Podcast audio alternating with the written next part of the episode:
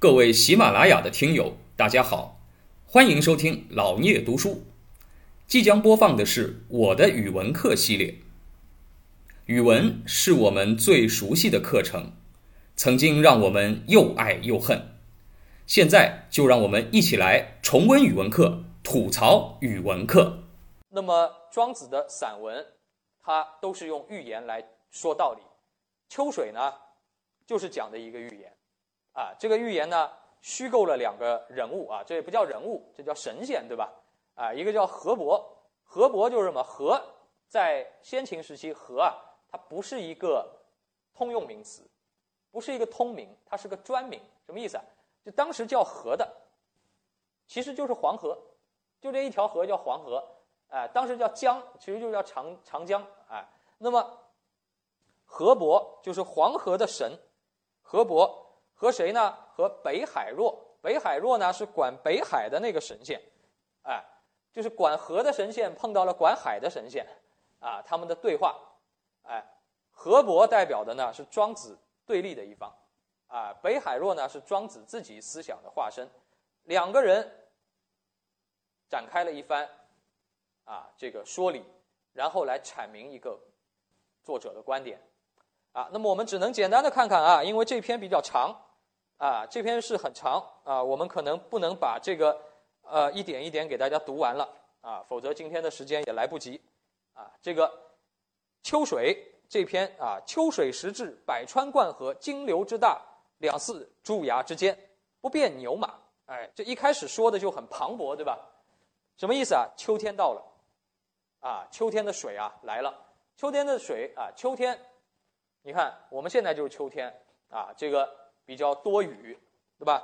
哎，那么这个水啊，就黄河的各条支流怎么样啊？有充足的水量灌入了黄河，于是呢，黄河的水就多了啊。君不见黄河之水天上来，对吧？啊，这个那么多水开始什么？奔向大海啊！黄河奔向大海，非常的壮丽啊。那么，于是焉，河伯欣然自喜，以天下之美为尽在己啊。他一开头就是说的这个啊。就是河伯管黄河的那个神仙啊，他看到秋天的河水上涨了，哎，发现自己的河水变多了，对吧？哎，支流的水都来了，那么觉得自己很壮观，所以呢，欣然自喜啊，哎，很得意，认为啊，我就是天下最美的河流，对吧？啊，然后呢，顺流而东行，黄河流入大海啊，到了北海，北海东面而视，看着东面都是大海。不见水端，河伯啊，就跟人一样，就跟人一样，一个小老板，啊，这个投资，投资了一些股票，啊，股市大涨，自己这个河里的水怎么涨上来了，啊，一下子觉得自己哎呦富甲天下了，结果呢，啊，这个很得意来参加这个啊什么 EMBA 这个班了，然后进来一看，发现什么，哎。发现哎，马云同学坐边上了，啊，发现那边呢马化腾坐边上了，啊，发现两个大海坐在那儿了，啊，什么感觉啊？一下子就觉得什么萎靡了，对吧？啊，刚觉得自己挣了很多钱，想跑来什么报个班来显摆显摆，对吧？啊，这个，然后呢，哎，突然就发现不得了，身边都是大老板，啊，这个，然后看到了北海。望不到边啊，海洋啊，不见水边。于是言河伯始悬其面目，望洋向若而叹曰：“啊，他就叹息呀，叹息什么？也与有之曰：‘闻道百，以为莫己弱者，我之谓也。’啊，这个俗话说啊，这个听了啊上百个道理，以为啊天下没有人不如自己了，啊，我就是这种人。哎，他倒还挺善于自我批评的啊。”且夫我常闻啊，少仲尼之文而轻伯夷啊之义者啊，他举了很多例子，这里我也就不细说了。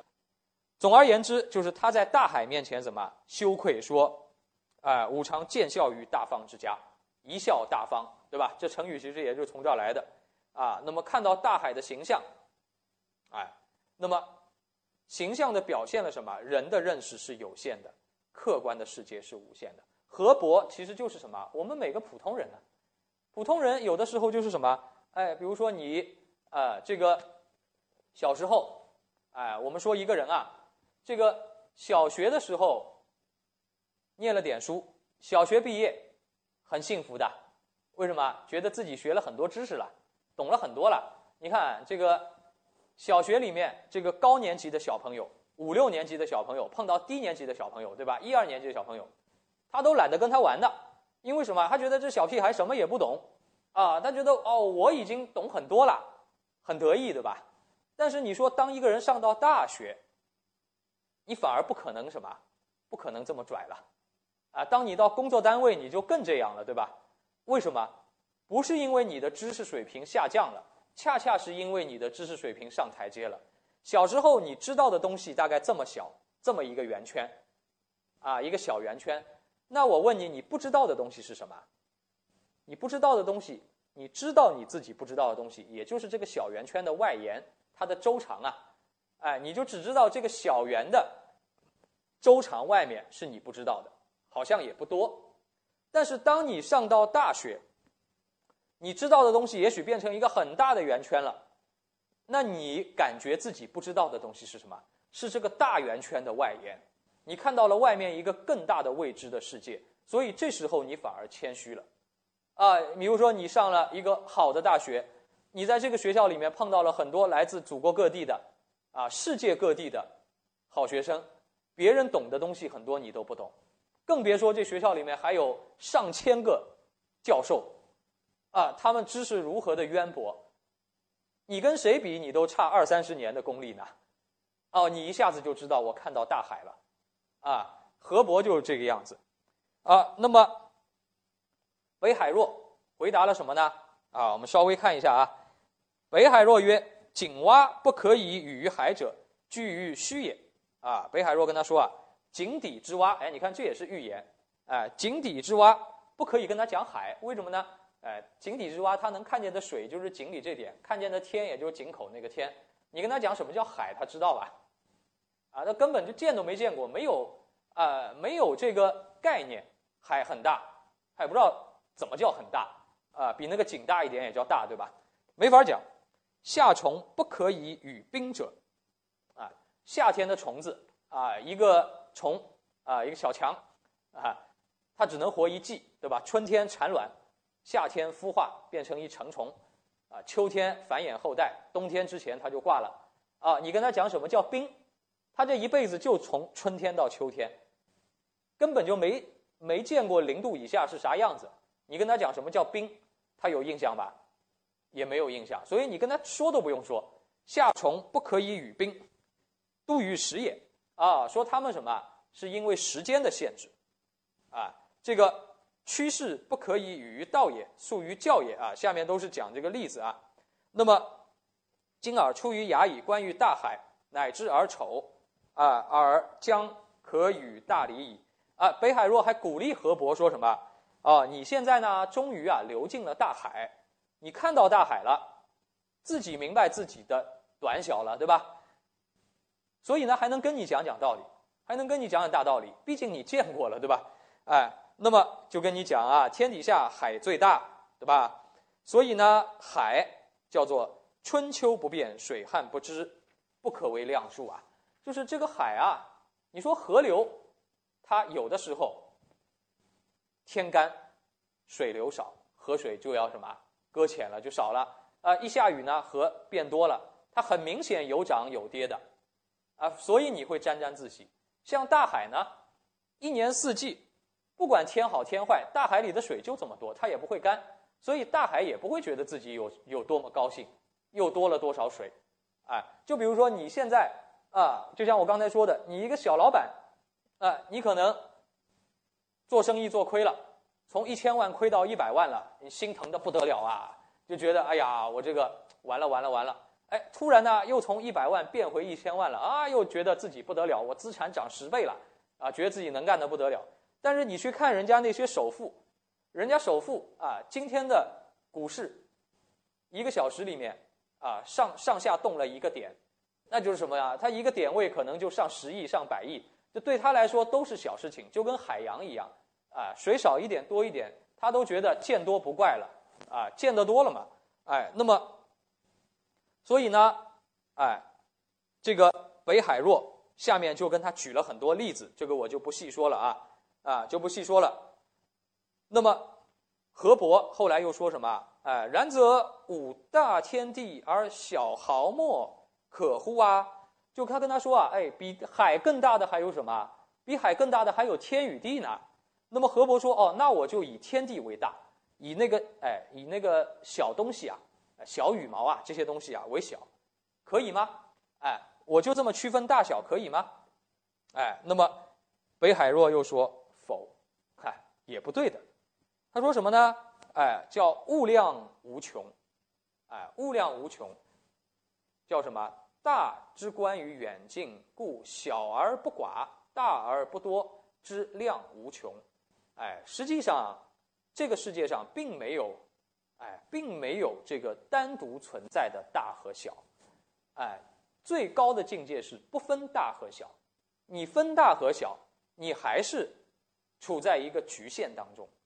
啊，你非要去分出一个高低来，实际上大和小它是必须彼此依存存在的，啊，那么，然后呢，啊，他们下面又在谈什么啊？那个北海若又在说呢，世之义者皆曰：至今无形，至大不可为，是性情乎？哎，那么他说啊。这个最小的、最精致的东西啊，没有形状；最大的东西呢，也没办法去量。你说宇宙有多大？你能量吗？地球有多大？现在还能量一量。宇宙有多大？你量不了，连光都量不了。哎，那么最小的东西，你说现在啊，咱们小到量子的状态了，就没法测量了，测量不了。哎，那是不是这个道理呢？哎，然后他说：“夫自细者。”哎，夫自细是大者不敬，自大是细者不明。啊，夫今小之微也，夫大之阴也，故易变此事之有也。夫今粗者，其于有形者也。哎，那么这一段话，这一段话说的是什么意思呢？还是顺着上面再说，就是普通人啊，永远在庄子看来，普通人的困惑在哪里？就是说河伯这个。他的那些观点啊，哦，我我水少了我很难过，水多了我很开心，看见那个海水那么多嘛，我又觉得很失落。你看我们人一辈子不就这样？就像我刚才说的，一个人挣钱少了，挣钱多了，结果呢，挣的再多，看见比他更大的老板，他又郁闷了。那你说人为什么会有这些纠缠郁闷？因为我们人在干嘛？我们人一生都在做区别，就是。人一生都有差别心，这个差别心对我们人而言有没有啊？有没有帮助？当然是有帮助的。我们从小到大来认识这个世界，就是靠差别，哎，把东西分区别，对吧？哎，就我们小时候，哎，你能够分得出哦，这个是苹果，这个是香蕉啊，然后分得出这个是桌子，这个是板凳。你能把世间万物做区别，然后你才会有什么？你才会有知识。要是你把世间万物看的都一样，混在一起啊，左右不分，前后不变，那么你这个人就是什么？懵懵懂懂，什么也不懂，对吧？哎，人有知识是因为人会分差别，但是这个差别呢，一开始是帮助我们在认识这个世界，结果呢也困住了我们，啊，我们就开始老是要去跟人家比呀。跟人家去比较，哎，谁钱多一点啊？谁活得长一点？甚至还比啊，谁谁谁的孩子这个什么呃，这个学校好一点啊？谁的孩子这个呃分数高一点？然后呢，人就会产生很多的困惑，很多的忧愁，啊，很多的迷茫。那大到啊，国与国之间也去比啊，谁比谁富一点？谁比谁资源多一点？然后就会产生什么？哎，产生人的嫉妒心啊，产生战争啊。产生各种贪欲、暴力，你说是不是就来自于人的差别心？哎，人因为有了差别心，人才会有知识，啊，才会认识这个世界。但是这个差别心到后来反而会蒙蔽我们对这个世界本真的认识。这个北海若的意思是什么？是你要渐渐的消除你的差别心，啊，什么叫最小的？什么叫最大的？实际上，最小的东西小到极点，你是没法度量的；大的东西大到极点，也是没法度量的。哎，所以这个世界它的背后，其实还是照庄啊庄子看起来还是什么浑然一体的。所以庄子有一篇叫《齐物论》啊，啊，就是所有的物和我都是应该相齐的啊。我们人从小开始做的一个最重要的差别是什么呢？是区分自我和非我，就是我自己和不是我自己。哎，你看我们每天啊关注的最多的事情，最多的一个对象就是什么？就是自我呀，就是我要买什么，我要吃什么，我要穿什么，我要到哪里去，啊，我要挣多少钱，都是什么？为我，一切都要为我服务。啊，然后呢？我想从这个世界中得到什么？从非我中去得到什么东西？然后得不到，得不到就很难受，或者呢，别人得到了你没得到，羡慕嫉妒恨，啊，然后就会产生人和人很多的纷争，哎，所以庄子讲，实际上我们很多的不快乐、不幸福，我们对人生的那种死亡的恐惧啊，这些东西都来自于哪里呢？来自于我们没把这个世界看透。实际上，我们和宇宙是一样的，一个整体的。哎，我们都是宇宙的一部分。这个差别哪里来的？我和我以外的世界的差别哪里来的？只不过我们从小为了方便认识这个世界，我们人为的建立起来的。说这个东西跟这个东西不一样，这个东西更好一点，这个东西更值钱一点。比如说啊，以前小升初要考奥数的时候，哦，大家都去学奥数，为什么？因为对我有利。啊，我我要学到了，对我有利有赚头啊，我就去学。啊，有一天。啊，这个小升初不考奥数了哦，又弃之如敝履，对吧？啊，就通通不去了，啊，这不都是吗？啊，都是这种差别性在起作用，弄得嘛大家都很累，啊，你你说那么多孩子去学那么多东西，就像什么？其实都不要学，父母也不想让孩子学，但是问题是呢，看你家孩子学了，我家孩子不学就亏了，就等于大家每个人手上拿了一个套索，套在别人的脖子上。其实大家知道，我们喊一二三，一起放手。大家都透气了，但是呢，大家都不相信别人。我也拿着那个套索，我想把你勒死，你也想把我勒死，然后结果就是同归于尽嘛。哎，那么对人类的长远的发展来说，庄子认为这样是不利的。我们要认清这个宇宙的本真的状态啊。那么这个就是北海若说的那一段话啊，叫“大人无己啊，至德不得呀”。哎，那么都是这个啊。感谢您的聆听。如果您有任何问题想与主播交流，请在评论区留言。欢迎订阅本专辑，期待下集再见。